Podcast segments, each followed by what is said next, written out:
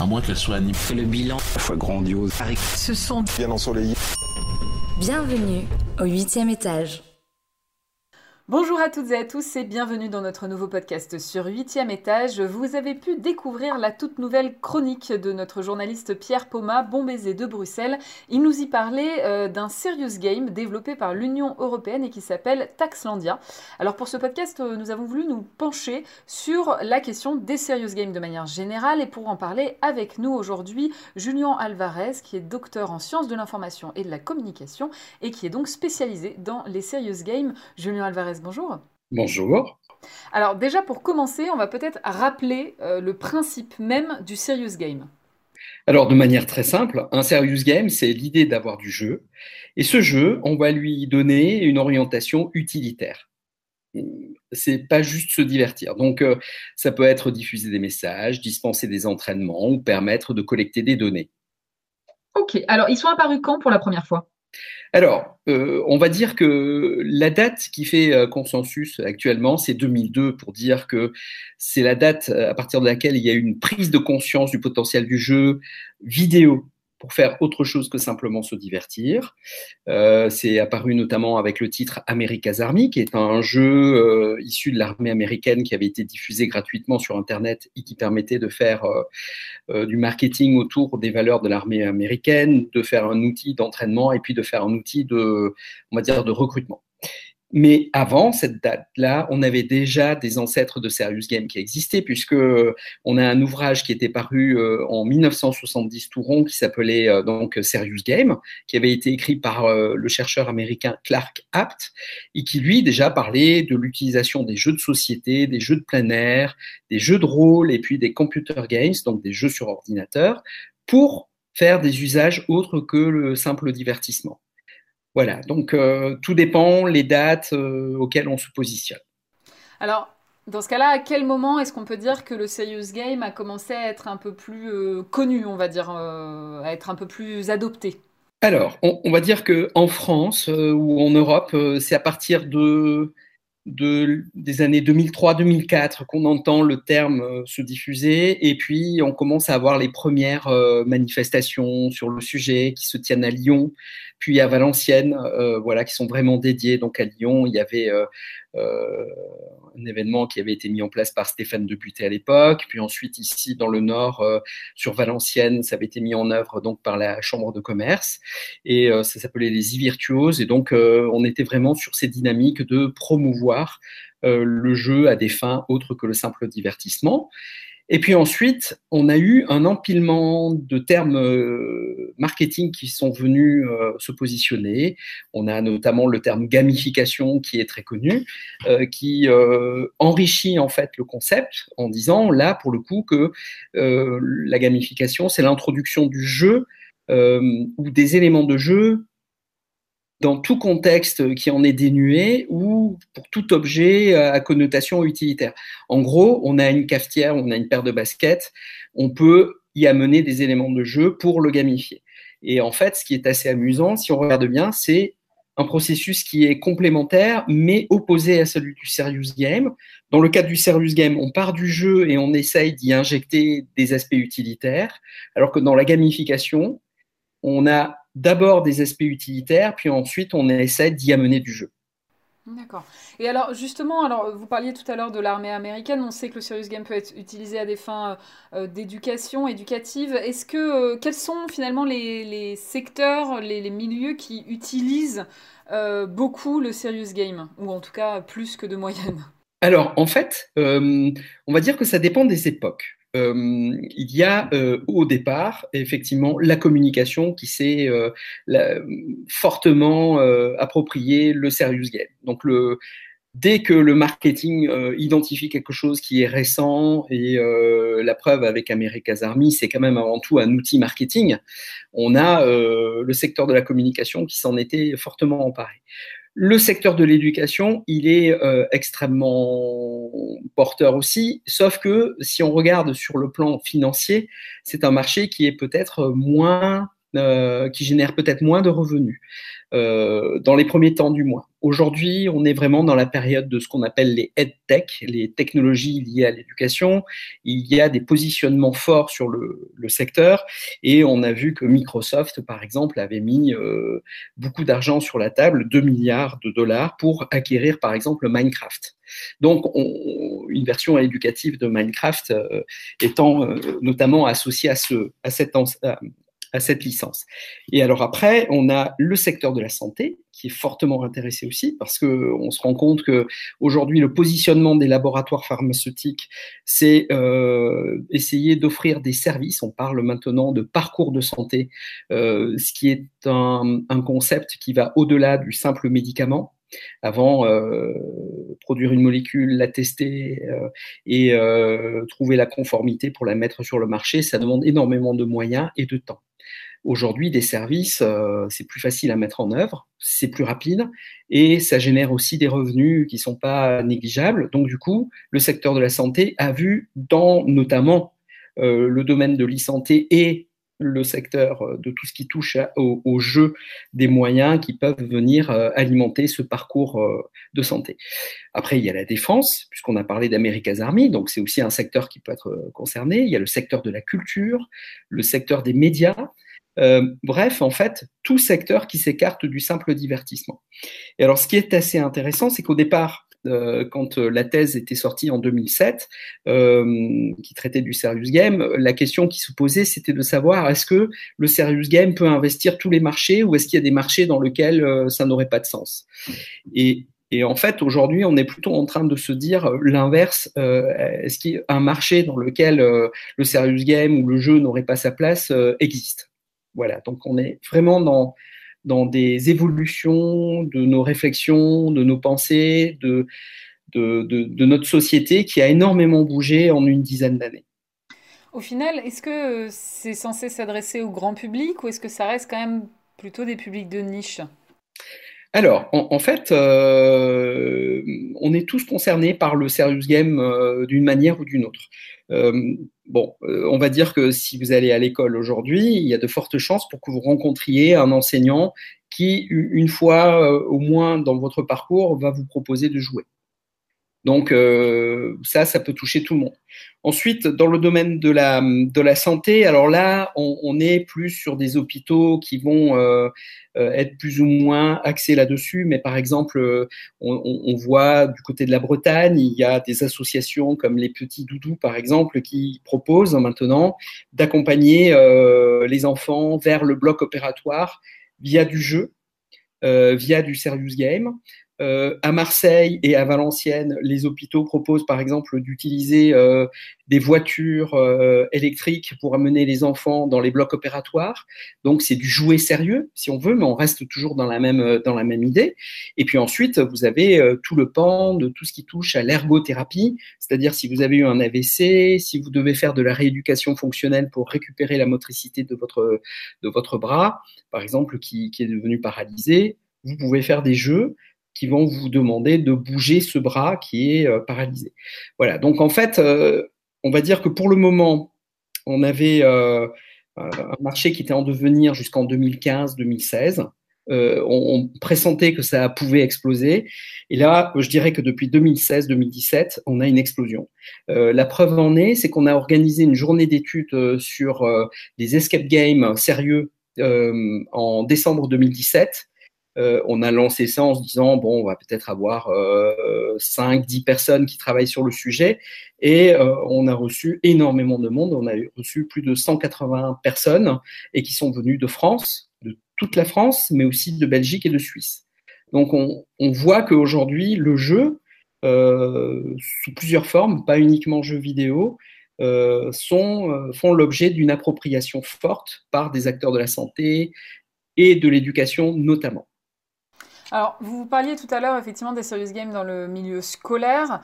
Euh, comment justement on fait la différence avec un jeu vidéo? Parce que je pense par exemple dans des écoles, euh, notamment des profs d'histoire, qui peuvent utiliser des jeux vidéo euh, pour, pour leurs cours. Donc, à quel moment on, fait la différence en fait? Alors, c'est très simple. Un, serious game, c'est un, un jeu qui, dès le départ, dès sa conception, dès son cahier des charges, prévoit en fait de marier du jeu et des objectifs utilitaires.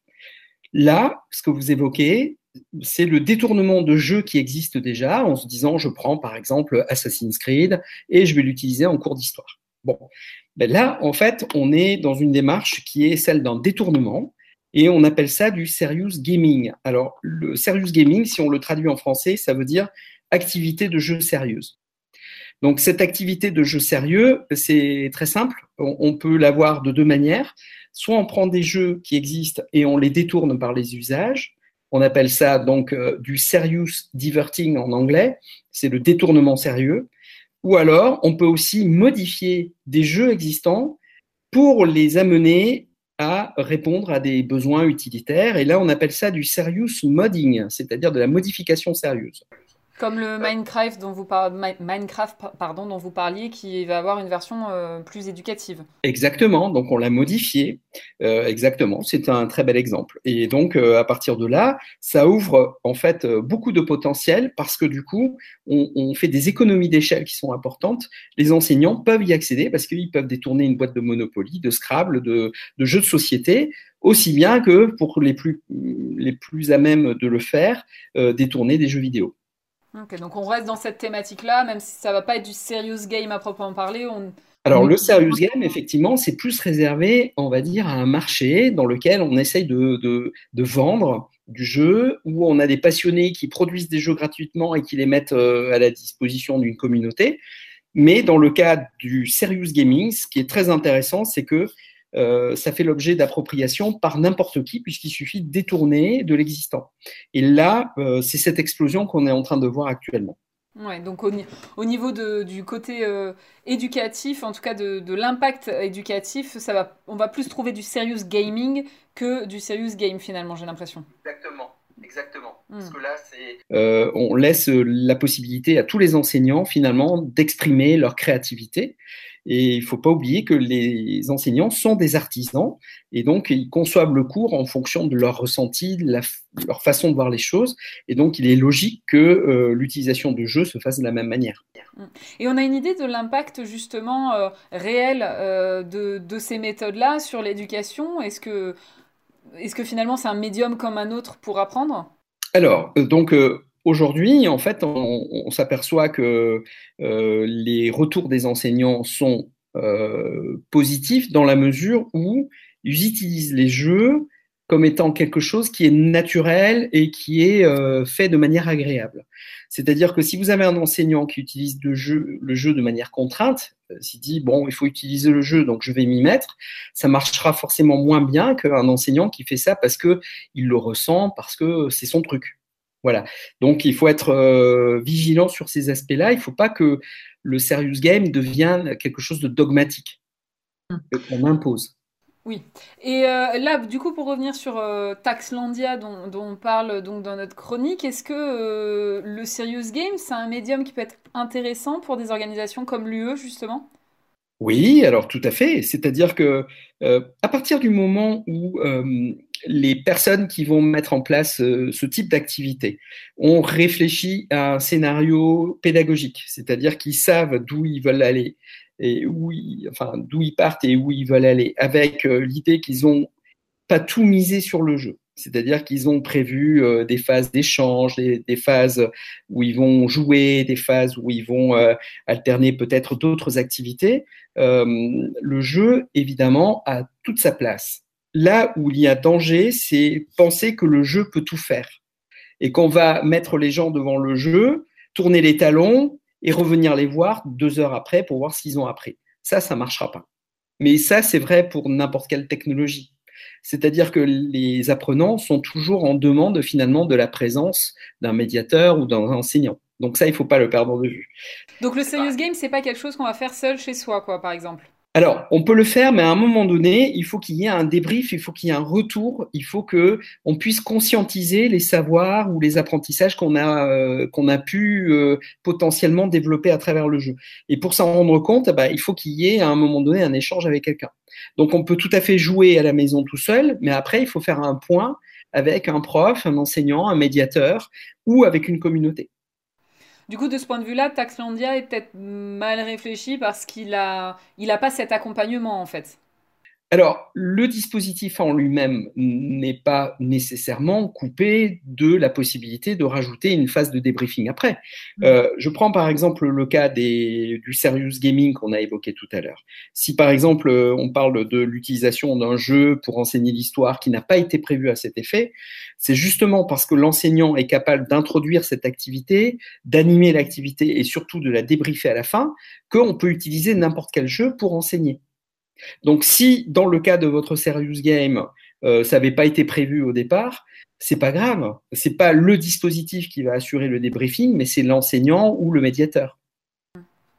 Hmm. Et vous, euh, vous connaissiez Taxlandia? Vous, vous, en aviez déjà entendu parler? Non, pas du tout.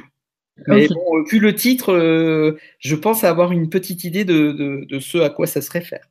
Oui, voilà, donc on est à la tête d'un des pays de l'Union européenne et donc euh, effectivement ça porte sur les taxes, on l'aura deviné.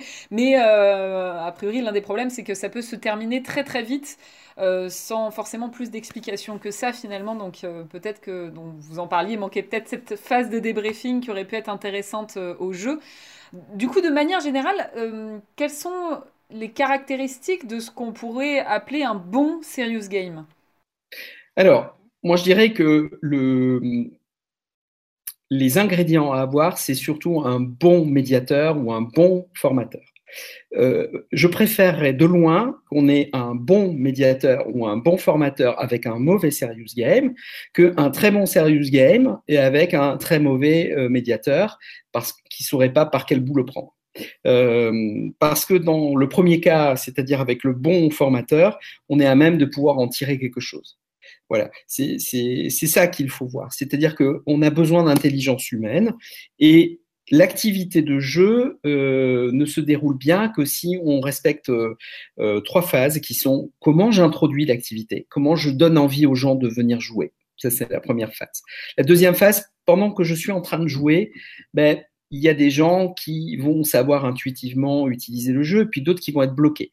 Comment je les aide? Comment je, je, les, je les conduis à revenir dans le jeu, à aimer ça, etc.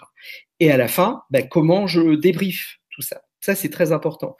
Euh, un bon formateur, il est à même d'identifier les moments qui ont été euh, importants dans l'activité de jeu et il est à même de pouvoir revenir dessus pour dire bon écoutez alors là je vous ai vu jouer à Taxlandia. Il s'est passé à un moment donné cet épisode là vous avez énormément taxé la Belgique. Pourquoi? Qu'est-ce qui s'est passé? Racontez-nous et, en fait les gens qu'est-ce qu'ils font? Bah, Ils vont dérouler une histoire.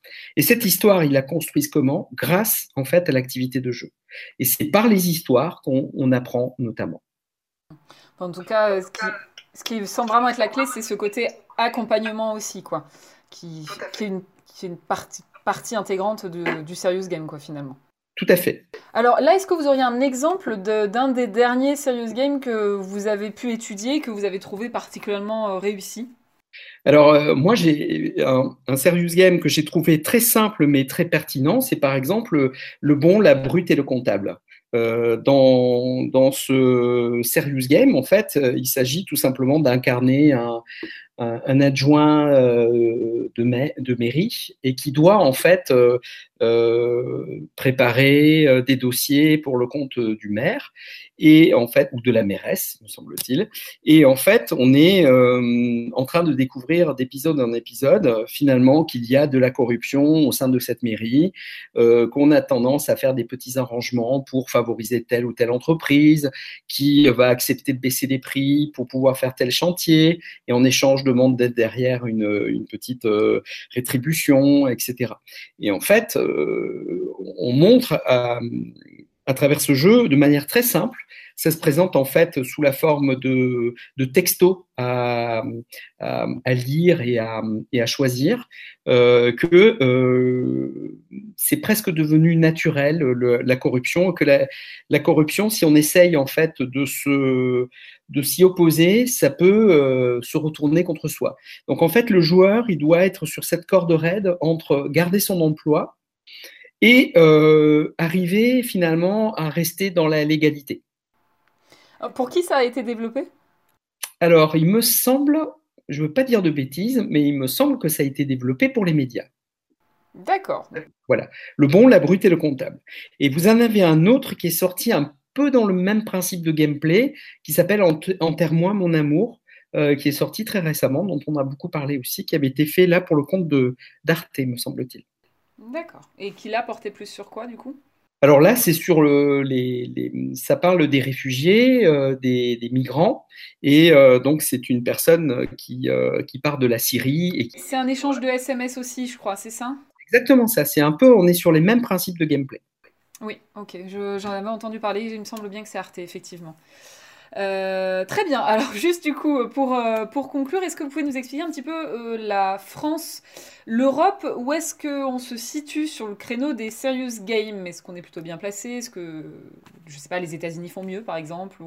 Alors je, je, dirais que ce qui est difficile à, comment dirais-je, à évaluer, c'est si on prend le marché du serious game en tant que tel, on, on assiste en fait à quelque chose qui est assez nouveau c'est euh, le positionnement de ce qu'on appelle les big players, c'est-à-dire les gros acteurs du, jeu vidéo qui désormais se positionnent sur ces marchés-là. Euh, ça, c'est un phénomène qu'on voit euh, grandissant. Avec le dernier exemple en date, c'est par exemple Assassin's Creed Origin, qui a intégré un, parcours de visite de, de, certains sites égyptiens et qui là s'apparente complètement à un serious game qui est intégré dans le jeu. Oui, c'est vraiment des visites guidées avec ce côté euh, euh, historique, quoi, du coup. Exactement. Euh, de la même manière, on a depuis quelque temps déjà Nintendo qui s'était positionné sur le marché de la santé avec dès 2007 la Wii Balance Board avec les activités qu'on pouvait faire sur de, manière physique à la maison avec les exercices de Wii Fit. Puis vous aviez aussi le Dr Kawashima qui était sorti sur la Nintendo DS. Euh, et puis euh, l'entraînement cérébral du voilà, c'était l'entraînement cérébral du docteur Kawashima. Plus récemment, on a Namco Bandai, le créateur de Pac-Man, qui est en train de proposer de recycler ces vieilles bornes d'arcade, dont notamment le crocodile panique, pour les proposer à des, euh, à des seniors, pour entretenir le, le, la bonne santé du public âgé. Donc ça, c'est assez intéressant de voir ça. Et puis, vous avez euh, Electronic Arts, qui, par l'intermédiaire de, sociétés interposées, est en train aussi de se positionner sur le serious game. Et puis, on l'a évoqué tout à l'heure, Microsoft avec euh, Minecraft Edu. Vous avez euh, SimCity Edu, donc c'est Electronic Arts. Mais euh, voilà, donc on voit les gros acteurs du jeu vidéo qui se positionnent là-dessus. Alors, quel est leur intérêt? Bah, il, est, il est multiple, mais déjà on peut dire qu'ils développent des jeux vidéo qui coûtent de plus en plus cher, et euh, pour amortir ces jeux, il faut qu'ils se diversifient sur différentes niches. Donc, s'ils peuvent investir le marché de la santé, s'ils peuvent investir le marché de l'éducation, notamment, c'est des moyens d'écouler leurs jeux euh, ou des déclinaisons de leurs jeux, mais en plus de faire connaître les licences pour aussi les vendre sur le secteur du divertissement. Donc, on voit qu'il y a euh, là euh, des, des, réflexions stratégiques qui sont en train de mûrir et qui font que on a des marchés qui, autour du serious game, sont en train de se structurer. Ça, c'est le premier point. Après, il y a une explosion aussi des serious games sur tous les jeux sur smartphone et tablette.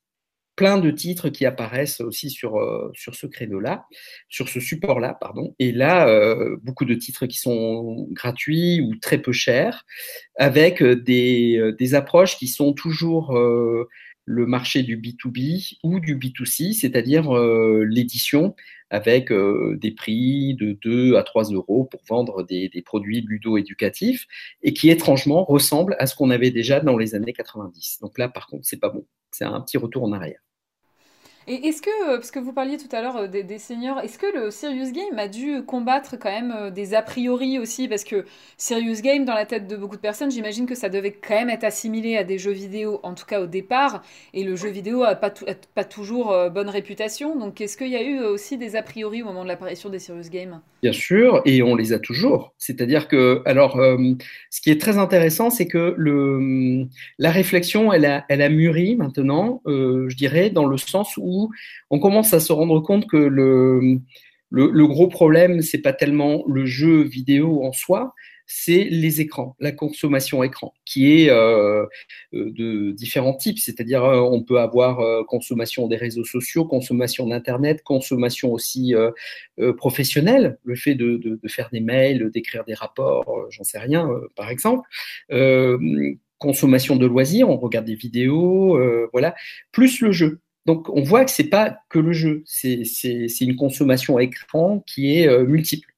Donc ça, c'est très intéressant parce que ça permet de dire maintenant, euh, euh, voilà, quand on parle par exemple du phénomène d'addiction, euh, c'est plus intéressant de parler d'une addiction à l'écran que d'une addiction aux jeux vidéo. Maintenant, l'OMS a tranché, elle a décidé de dire que l'addiction aux jeux était avérée, mais on s'est rendu compte que c'est dans des proportions très très faibles. On est autour de 1 à 2% alors, on ne va pas dire que ça n'existe pas. Et d'ailleurs, on a des enseignants qui viennent nous voir en disant on a des gros problèmes aujourd'hui, on a des, élèves qui euh, euh, s'endorment en classe parce que euh, la veille, ils ont fait une grosse consommation de jeux vidéo.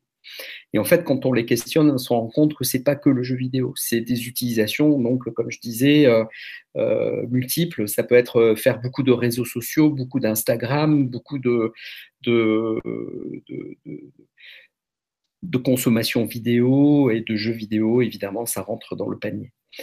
Et donc, à partir de là, je dirais que effectivement, le regard sur le jeu vidéo est extrêmement négatif et le regard sur le jeu de société, par contre, lui, il est extrêmement positif. Alors ça, c'est assez sympa. C'est-à-dire que la plupart des enseignants disent ah ben oui, mais euh, le jeu vidéo j'aime pas trop, mais par contre ça me dérange pas de mettre en place une activité autour d'un jeu de société, d'un jeu de plateau, euh, parce que on trouve autour des interactions sociales, on revoit les les élèves communiquer entre eux.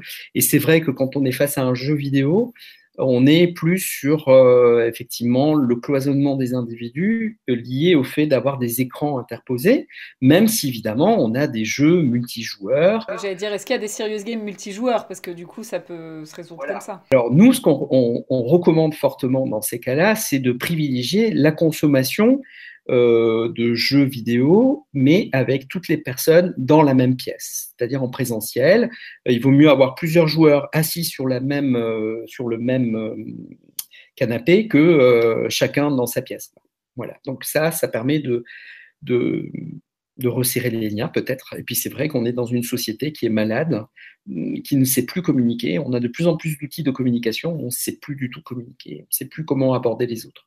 Hmm, alors qu'être dans une même pièce à, faire euh, le jeu, ça permet aussi de, d'en parler, de, d'échanger ses idées, et voilà, qui est, un échange justement. Tout à fait.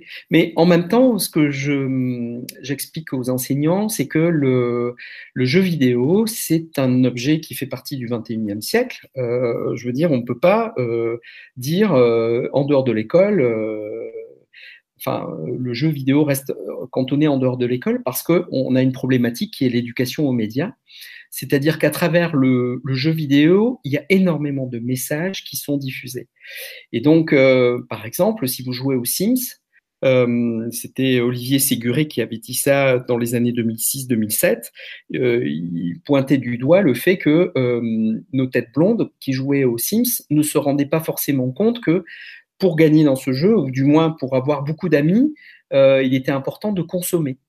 C'est-à-dire si vous aviez une belle maison, si vous aviez euh, beaucoup de meubles, si vous aviez un jacuzzi, si vous aviez une cafetière, bah, vous aviez beaucoup plus de chances d'avoir des amis que si vous étiez euh, dans un petit deux pièces, fauché, sans un meuble.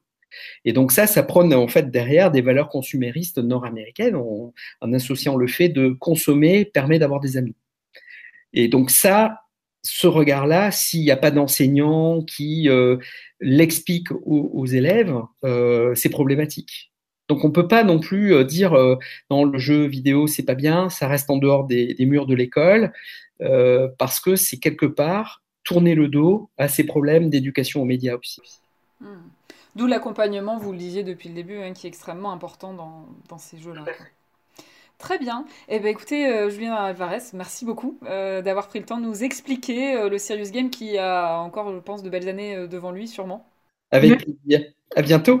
À bientôt. Merci à vous. Et donc, je rappelle à nos internautes que si vous souhaitez consulter donc cette chronique de Pierre Poma, il suffit donc de cliquer sur le lien dans la description du podcast. Et je vous dis à la semaine prochaine pour un nouveau podcast sur 8 étage. À moins qu'elle soit animée. Le bilan, la fois grandiose. Ce sont bien ensoleillés. Bienvenue au 8 étage.